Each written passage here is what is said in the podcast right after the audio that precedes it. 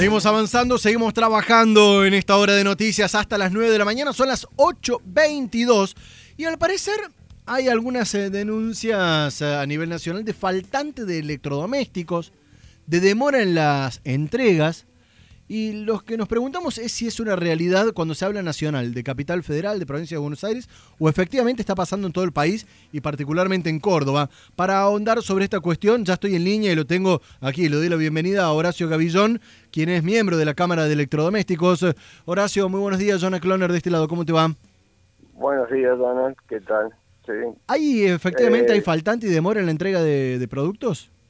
Sí, sí, sí, efectivamente, así es eh, debido a distintas causales, pero sí lo hay. Ahora, la pregunta es, ¿por qué se dan estas demoras? Bueno, esto ya veníamos desde un año 2018-2019 de muy baja venta y muy bajo nivel de producción. Eh, en algunos casos habían bajado hasta dos tercios el nivel de la producción que, que tenían las empresas con lo cual entrado en, y los commerce ya habían estado liquidando stock durante todo ese periodo y entrado y entramos en marzo con la pandemia y con todos los problemas que eso trajo aparejado. Y estamos hablando de que en este rubro, sectores electrodomésticos, en su mayoría es importado o hay mucho porcentaje de producción nacional? No, hay un porcentaje que es de producción nacional, pero nos, eh, tenemos que pensar que eh, depende de las fábricas de, chapa, depende de las fábricas de plástico, depende de, piezas que tienen que venir de, de, China.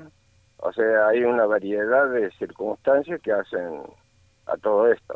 ¿Se puede... Y en el rubro, perdón, y en el rubro, durante había una demanda contenida que desde, desde el año pasado y el anteaño, y se con todo este desconcierto de la situación del dólar, la demanda se, se destapó y tuvimos un pico de, de consumo durante junio y julio y parte de agosto y septiembre que llega a que las empresas proveedoras, así como los comercios, han consumido los stocks.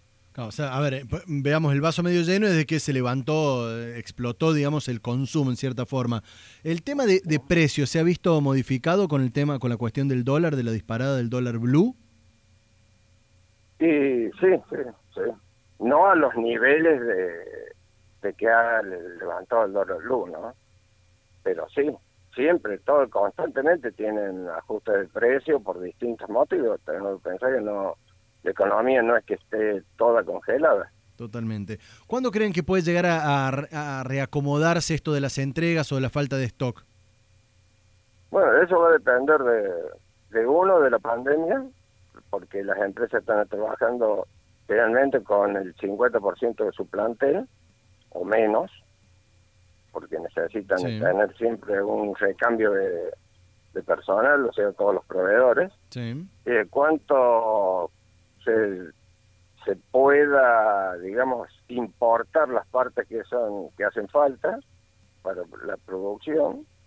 Y bueno, iremos viendo, pero en general hoy hay demora de hasta 90 o 120 días en la entrega de productos. La última que te hago, Horacio, no te quito más tiempo. ¿Cómo se ha movido la última semana con respecto al Día de la Madre, sabiendo de que hay mucho producto para el hogar y siempre es un rubro fuerte?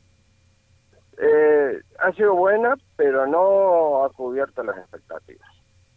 Estamos hablando de, una diferencia de cuánto con respecto al año pasado. En cuanto no, porcentaje. De verdad, no, a nivel nacional se habla del 25%, menos en Córdoba lo a tener recién esta la semana que viene. Horacio Gavillón, eh, miembro de la Cámara de Electrodomésticos de Córdoba, contándonos sobre la